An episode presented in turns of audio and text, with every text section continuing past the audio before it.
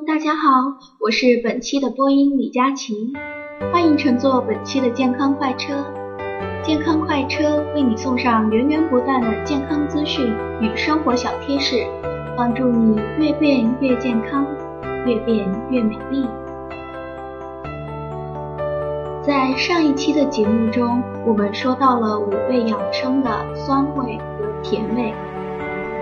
吃完甜头，我们不妨尝一下苦头。苦味生辛。苦味具有除湿利尿、泻下、开胃、健脾、补肾、强筋、松弛神经等作用。中医认为，凡有苦味的蔬菜，大多具有清热的作用。苦即意味着寒，因此对心火较重的热性体质的人来说，酌情食用是有益于健康的。苦味食物有苦瓜、大头菜、百合、白果、茶叶。咖啡、可可等。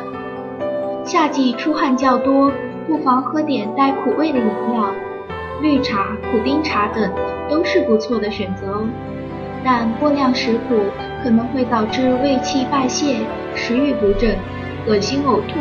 对身体虚弱和寒性体质的人而言，嗜苦过重会使人四肢无中、便溏腹泻、脸色不佳。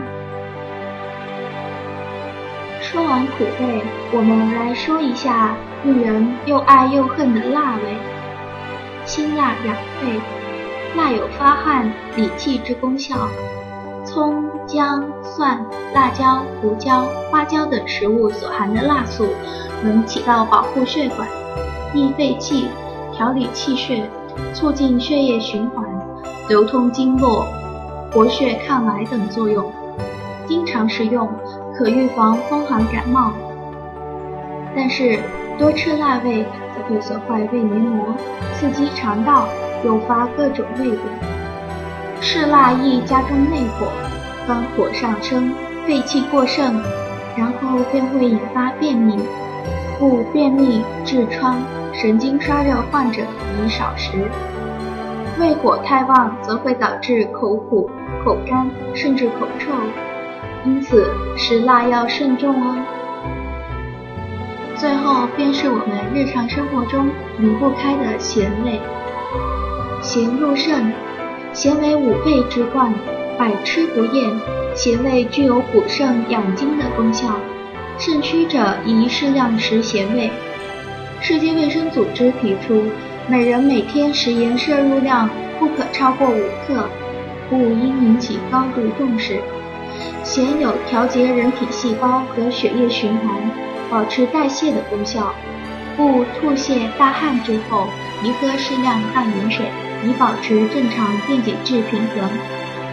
但嗜咸可引发高血压、缺钙，并诱发多种心脑血管疾病。因此，患有高血压、冠心病和胃病者，尤应限盐。把握岁月脉搏，点映明日时光，聆听生活，打开你的独家耳朵。